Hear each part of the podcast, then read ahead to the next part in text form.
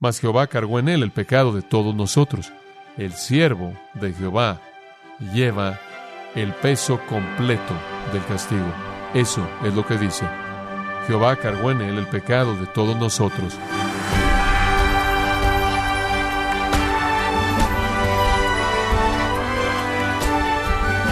Queremos darle las gracias por acompañarnos en este su programa, gracias a vosotros, con el pastor John MacArthur. Isaac Watts dijo que cuando la muerte y los poderes del infierno lanzan toda su ira contra los cristianos, ellos están a salvo, porque Cristo tiene un poder superior y una gracia protectora. Estimado oyente, ¿está usted confiando en el poder salvador de Cristo como su redentor? Hoy el pastor John MacArthur en la voz del pastor Luis Contreras nos enseña este poder en acción en la preservación del pueblo de Israel, parte de la serie El Evangelio según Dios, aquí en gracia a vosotros. Siempre me es útil llegar a cierta altitud cuando estoy viendo un pasaje. Entre más alto estoy por encima del pasaje, más es el panorama que tengo. Y eso es lo que vamos a hacer. Quiero llegar a cierta altitud aquí para ustedes y después eventualmente vamos a bajar el tren de aterrizaje un poco mientras que estamos en Isaías 53 y vamos a cerrar nuestro entendimiento de los versículos 4 al 6. Pero quiero comenzar a partir de una perspectiva mucho más amplia. La historia de el pueblo judío es la historia étnica más sorprendente en la historia del mundo. Es una saga larga y sorprendente de supervivencia desde el punto de vista de ellos. Pensar que todavía hay judíos en el mundo y 14 o 15 millones de ellos es entender que han sobrevivido cuando todo ha estado en contra de su supervivencia. Nadie jamás ha conocido a un Ebeo, un Jebuseo, un Pereceo, un Amorreo o cualquier otro Eo del Antiguo Testamento porque hace mucho tiempo que ya no existen. Pero de hecho tenemos israelitas sentados aquí en la actualidad y hay muchos de ellos alrededor del mundo y son sangre judía pura que ha sobrevivido a lo largo de la historia del Antiguo Testamento y el Nuevo Testamento hasta el día de hoy. Desde el punto de vista de ellos es una gran historia de supervivencia. No obstante, desde el punto de vista de Dios, es una historia aún más sorprendente de preservación. Supongo que todos podríamos reconocer el lado humano de esto y decir que es un pueblo tan comprometido con su existencia y supervivencia que son el más grande testimonio de la voluntad por sobrevivir de cualquier otra nación en la historia del mundo. Pero desde el punto de vista divino, tendríamos que aclarar eso un poco y decir que esta no es una historia de la voluntad humana por sobrevivir o quedarse juntos como nación, esto es más bien una historia de protección divina y preservación divina. Todavía hay judíos en el mundo porque Dios ha asegurado de que todavía haya judíos en el mundo. Todavía son identificables al grado de su misma tribu, aunque no saben a qué tribu pertenecen, porque los registros fueron destruidos en el año 70 después de Cristo, cuando los romanos destruyeron el templo. Dios sabe en qué tribu estarán y Dios va a reidentificar esas tribus y va a seleccionar a doce mil de cada tribu para constituir a los 144 mil judíos que predicarán el Evangelio al final de la historia humana. Todavía podrán identificarse con sus tribus originales, inclusive en el tiempo de la tribulación hasta antes del regreso de Jesucristo. Son una historia sorprendente. Sí, hay un elemento humano en esa supervivencia, pero lo que es mucho más importante, son una historia sorprendente de la protección y preservación de Dios. Dios los ha protegido y los ha preservado providencialmente, esto es, al ordenar las circunstancias para su supervivencia, pero en varias ocasiones Él también ha protegido a los judíos milagrosamente, suspendiendo el curso normal de la historia y la manera en la que las cosas operan en el mundo para la protección de ellos, así como partir el mar para que pudieran pasar por en medio de él en tierra seca cuando dejaron Egipto. Entonces, bajo la providencia de Dios, en donde Él ordena las circunstancias y bajo el poder milagroso de Dios, en donde Él suspende la naturaleza, Dios se ha asegurado de que los judíos no estén extintos. Ahora esto es sorprendente. En primer lugar, porque son un grupo pequeño de personas. Son un grupo pequeño de personas. Son personas excepcionales desde cualquier ángulo que sean evaluados. Con respecto a la humanidad, son los seres humanos más nobles, son un grupo de gente muy excepcional, pero han sido elegidos por Dios para los propósitos propios de Dios. Y no son lo que son porque se lo han ganado. No son lo que son porque se lo han merecido. Son lo que son porque Dios decidió que así fuera. Y han sido elegidos por Dios para ser bendecidos como una nación y a través de ellos bendecir al mundo. Debido a que han sido elegidos por Dios para propósitos que aún no han sido cumplidos, son el blanco de los enemigos de Dios. Son el blanco de Satanás, el enemigo de Dios. Son el blanco de los demonios, los conspiradores y promotores de impiedad sobrenatural en el mundo son el blanco de los hombres humanos que están bajo el poder del reino de las tinieblas. Han habido esfuerzos repetidos a nivel demoníaco y humano por eliminar a los judíos a lo largo de la historia, sin tener éxito. Pero son el blanco en particular de las fuerzas del infierno y de los humanos que sirven esas fuerzas para estorbar los propósitos finales de Dios.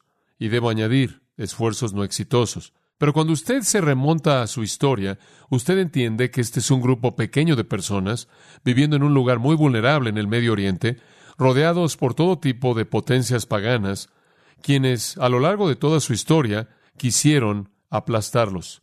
Han sobrevivido. Tantas veces podrían haber dejado de existir. Un hambre durante el tiempo de Jacob y sus hijos pudo habérselos llevado. Pudieron haber desaparecido literalmente por hambre, pero Dios no permitió que eso pasara.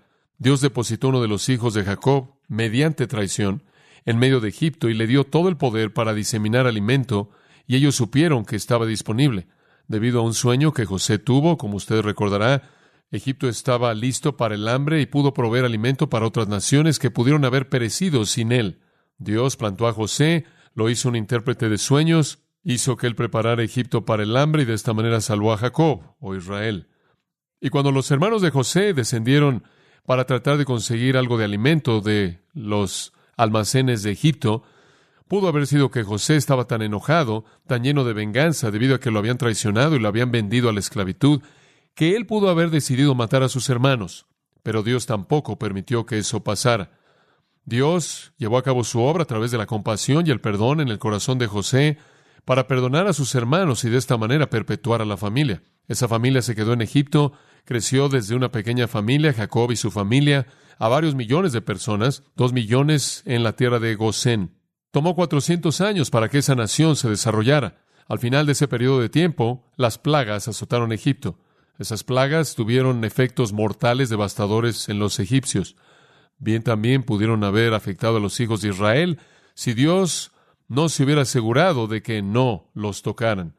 La matanza de los primogénitos pudo haber devastado a los judíos si Dios no hubiera entrado y hubiera provisto una manera en la que los primogénitos pudieran haber sido salvados al colocar la sangre del cordero sacrificial en el marco y el dintel. Faraón pudo haber masacrado a los judíos que estaban escapando en masa, y eso es lo que él intentó hacer cuando él los persiguió.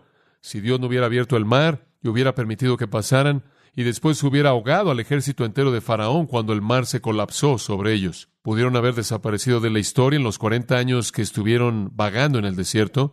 Ellos se quejaron, se rebelaron, pecaron de manera violenta contra Dios, y una generación entera murió. Sus cadáveres se secaron en el desierto. Pero hubo un remanente de ellos, bajo el liderazgo de Josué, que entraron a la tierra prometida. Cuando entraron en Canaán, pudieron haber sido destruidos de nuevo debido a que estaban entrando una tierra y eran un pequeño grupo débil de personas y estaban enfrentando a enemigos paganos formidables que no querían entregar su tierra y su propiedad. Pudieron haber sido destruidos por varios de los enemigos que ocupaban la tierra de Canaán, que ellos debían conquistar, pero Dios se aseguró de que eso no sucediera. Fue demostrado en cierta manera metafórica en el hecho de que un Goliat inmenso fue matado por un niño pastor con una piedra. Y así fue. Israel era como un pastor con una pequeña onda en contra de un gigante inmenso en la tierra de Canaán. Israel era como un pastor con algo que aventar la piedra en contra de un gigante masivo en la tierra de Canaán. Pero Dios se aseguró de que sobrevivieran. No es solo la historia de supervivencia humana, es una historia de preservación divina.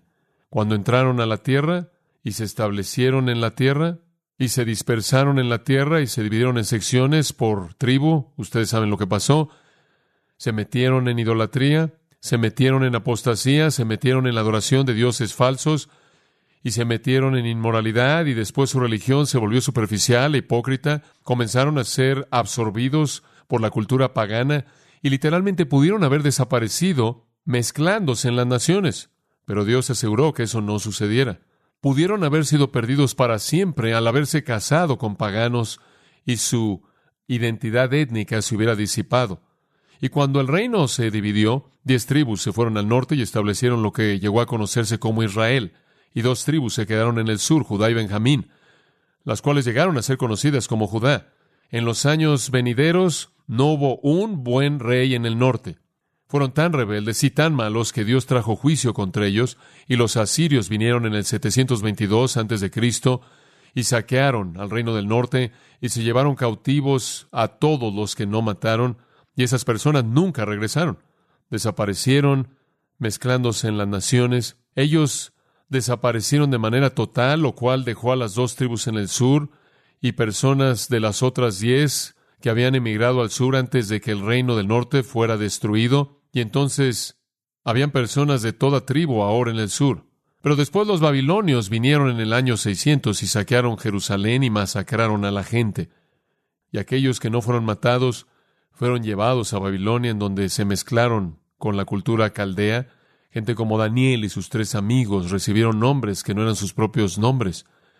Se les dieron nombres que los conectaban con los dioses caldeos, babilonios, y después fueron preparados en la cultura. Eso pudo haber llevado a su fin. El pueblo entero de Dios en Babilonia pudo haber sido literalmente absorbido al haberse casado con los caldeos y por la religión mezclada y haberse perdido para siempre en la historia humana, pero no sucedió.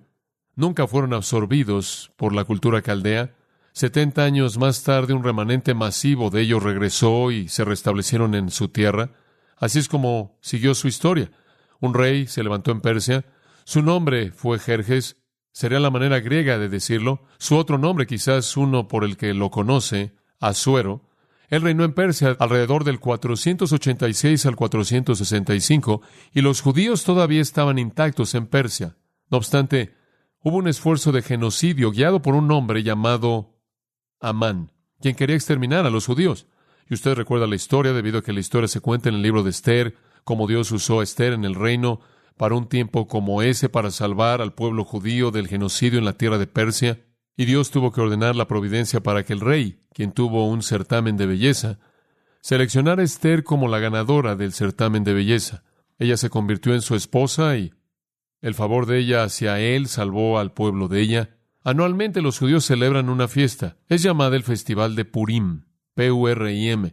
Es una fiesta no bíblica, no está registrada en las Escrituras.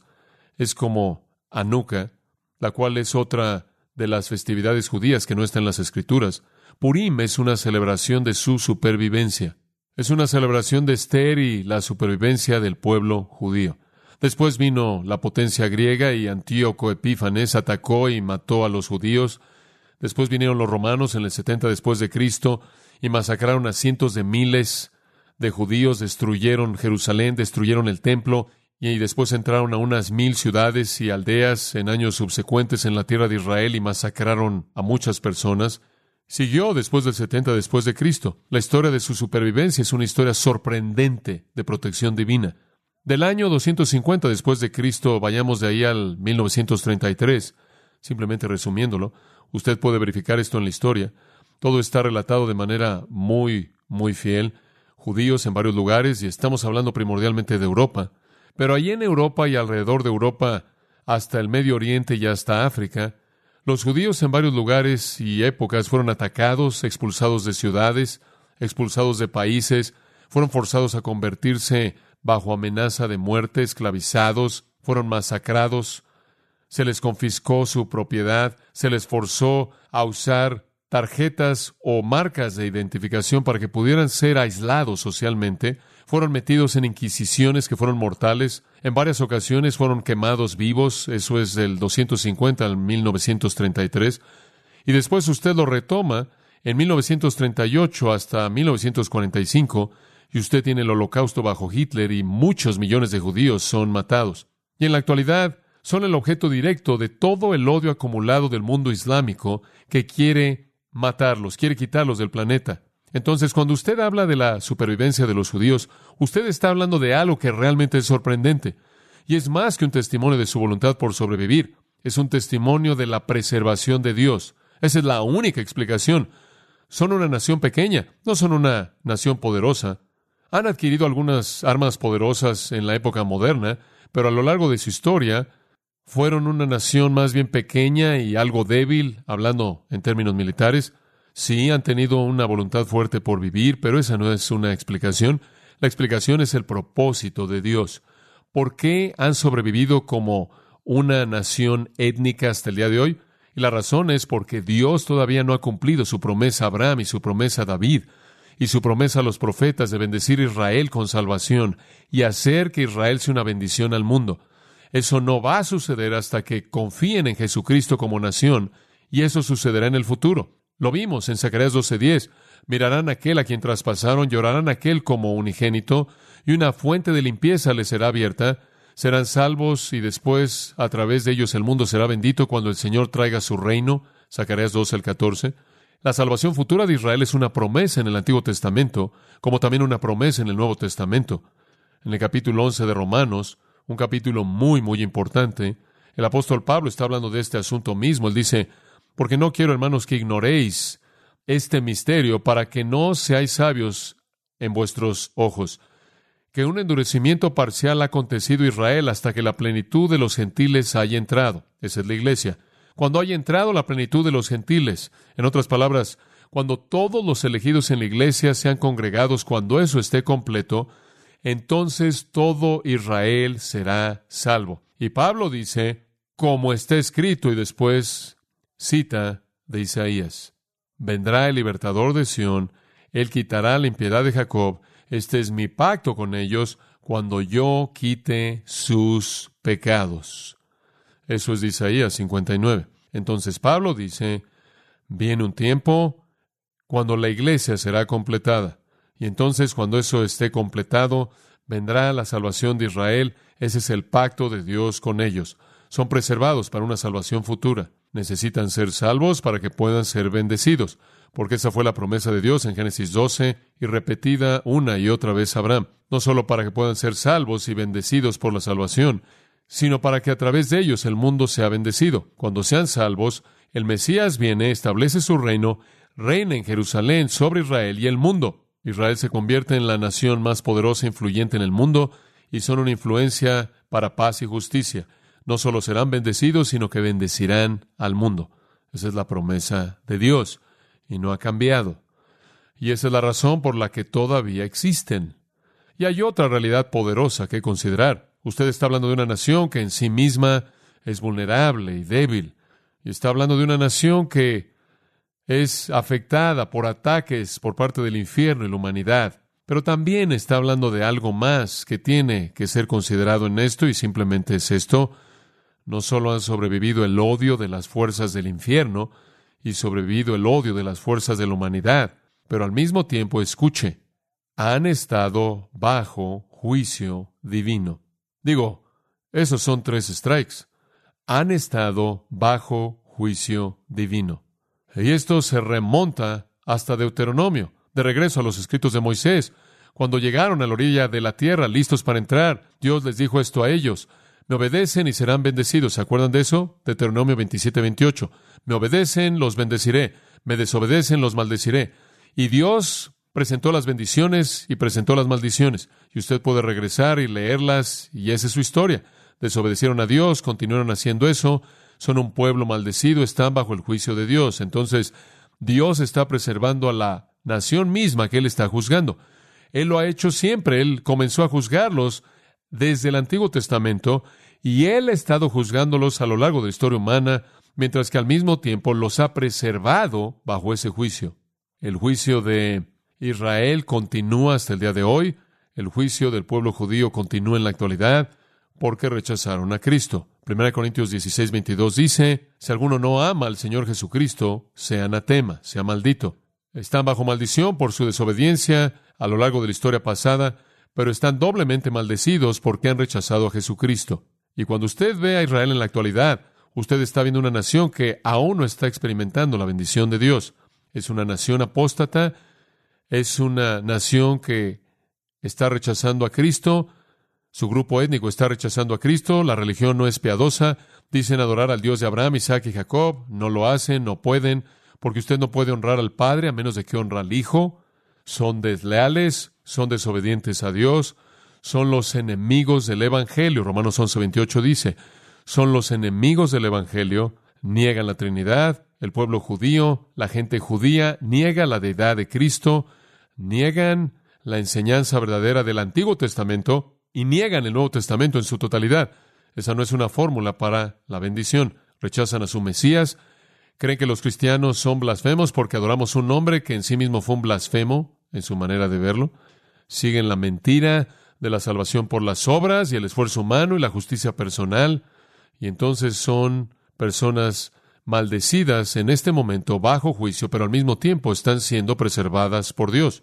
Si usted sugiriera que una nación tan débil y tan pequeña y tan antigua estuviera existiendo, simplemente la historia por sí misma le diría que eso es una idea ridícula. Después, si usted añadía el componente del hecho de que contra ellos han existido potencias tan grandes a nivel sobrenatural y natural, no habría posibilidad para que ellos existieran. Y después, si usted incluye el hecho de que Dios durante milenios ha estado acumulando juicios sobre ellos, usted supondría que su supervivencia sería totalmente imposible. Pero ahí están, y Dios los ha preservado para salvarlos al final como una nación. En Lucas capítulo 13 y al final del capítulo, nuestro Señor ve Jerusalén, en cierta manera la ciudad que representa a la totalidad de la nación, y él dice esto, Jerusalén, Jerusalén, versículo 34, Lucas 13, la ciudad que mata a los profetas y apedrea a aquellos que le son enviados. Estaban a punto de matarlo. ¿Cuántas veces quise reunir a tus hijos como una gallina reúne a sus polluelos bajo sus alas y no quisisteis? He aquí, tu casa es desolada. Esa casa todavía está desolada. La gente judía está desolada. No tienen relación con Dios. Ahora hay judíos creyentes que han llegado a la fe en Cristo, que constituyen a la iglesia, judío y gentil, pero estoy hablando de la nación misma, los judíos como nación. Pero Él les dice esto en Lucas 13:35. Os digo, no me veréis hasta que el tiempo venga cuando digáis, bendito es aquel que viene en el nombre del Señor. Hay un tiempo en el futuro cuando Israel verá a Jesucristo y dirá, bendito es el que viene en el nombre del Señor. Reconocerán a su Mesías. De eso habló Zacarías. Ahí es cuando ellos mirarán aquel a quien traspasaron y llorarán por aquel como unigénito, y una fuente de limpieza se les abre. Esa es su salvación futura. Ahora, los profetas del Antiguo Testamento escribieron de esto y escribieron no usando términos vagos. Vaya Ezequiel 36. Hay otros dos profetas que sobresalen, claro, profetas mayores junto con Isaías. Eso sería Ezequiel y Jeremías. Y claro, usted puede añadir a Daniel ahí, pero Ezequiel y Jeremías fueron profetas alrededor del mismo tiempo. Vienen unos 100 años después de Isaías, y ellos de hecho están profetizando exactamente en el momento en el que los babilonios están atacando. Ezequiel es llevado a la cautividad en el 597, Jeremías es arrojado en un foso y termina escapando a Egipto, y entonces estuvieron vivos cuando el holocausto de la invasión babilonia vino sus profecías, sus mensajes son muy importantes y muy pertinentes y recibidos siendo enviados de Dios y dispersados en un tiempo de gran crisis. Ezequiel 36, un principio muy importante en el versículo 16. Aquí está el mensaje que viene a la gente de Israel, el pueblo judío. Versículo 16. Vino entonces la palabra de Jehová a mí diciendo, y aquí está la historia, hijo de hombre, ese es un título dado a Ezequiel. Cuando la casa de Israel estaba viviendo en su propia tierra, la contaminaron por sus caminos y sus obras. Su camino delante de mí fue como la inmundicia de una mujer en su impureza, una descripción muy vil. Por tanto, derramé mi ira sobre ellos por la sangre que habían derramado en la tierra, porque la habían contaminado con sus ídolos, y los dispersé entre las naciones y fueron dispersados por toda la tierra. Según sus caminos y sus obras los juzgué. Y eso es exactamente lo que sucedió. Eso es llamado la diáspora, y todo judío sabe de eso. Y comenzó con la deportación babilonia. Algunos regresaron para reconstituir a la nación, pero ese fue el comienzo de la dispersión. E inclusive la reconstrucción y restauración de la nación.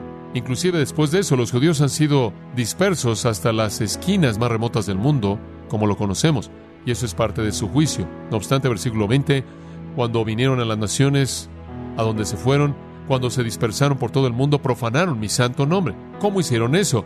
Porque fue dicho de ellos, este es el pueblo del Señor.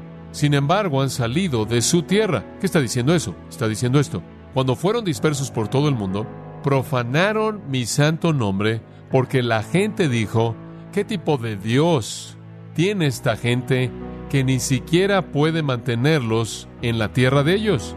Y se burlaron de Dios.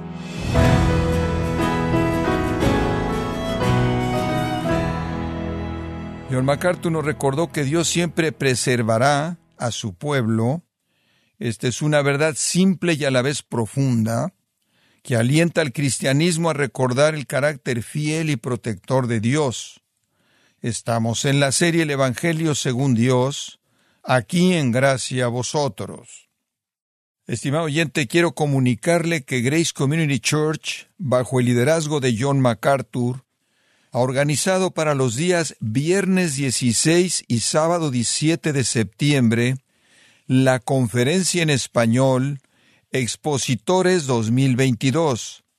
Acompañan a John MacArthur en la enseñanza de la conferencia Expositores 2022 con el tema El Consolador, la persona y obra del Espíritu Santo, líderes de gran influencia como Sugel Michelin, Justin Peters, Josías Grauman, Luis Contreras y Henry Tolopilo. Para mayor información, inscripciones a la Conferencia Expositores 2022, los días 16 y 17 de septiembre, en Son Valley, California, visite conferenciaexpositores.org. Repito, conferenciaexpositores.org. Si tiene alguna pregunta o desea conocer más de nuestro ministerio, como son todos los libros del pastor John MacArthur en español, o los sermones en CD, que también usted puede adquirir, escríbanos y por favor mencione la estación de radio por medio de la cual usted nos escucha en gracia a vosotros. Es importante conocer no solo el país y ciudad de donde usted nos escucha, sino también la radio. Para quienes contactan nuestro ministerio por primera vez, pueden solicitar una copia del mensaje de promoción sin costo alguno, un mensaje por oyente únicamente. Si usted vive en los Estados Unidos o Puerto Rico, escríbanos a Gracia Vosotros, P.O. Box 4000, Panorama City, California 91412 o puede escribirnos a través del siguiente correo electrónico radio arroba. Esto ha sido todo por hoy y queremos agradecerle su sintonía de lunes a viernes en nombre de John MacArthur y del personal de este organismo, invitándole para que nos acompañe en la próxima edición y así juntos continuar desatando la verdad de Dios un versículo a la vez en gracia a vosotros.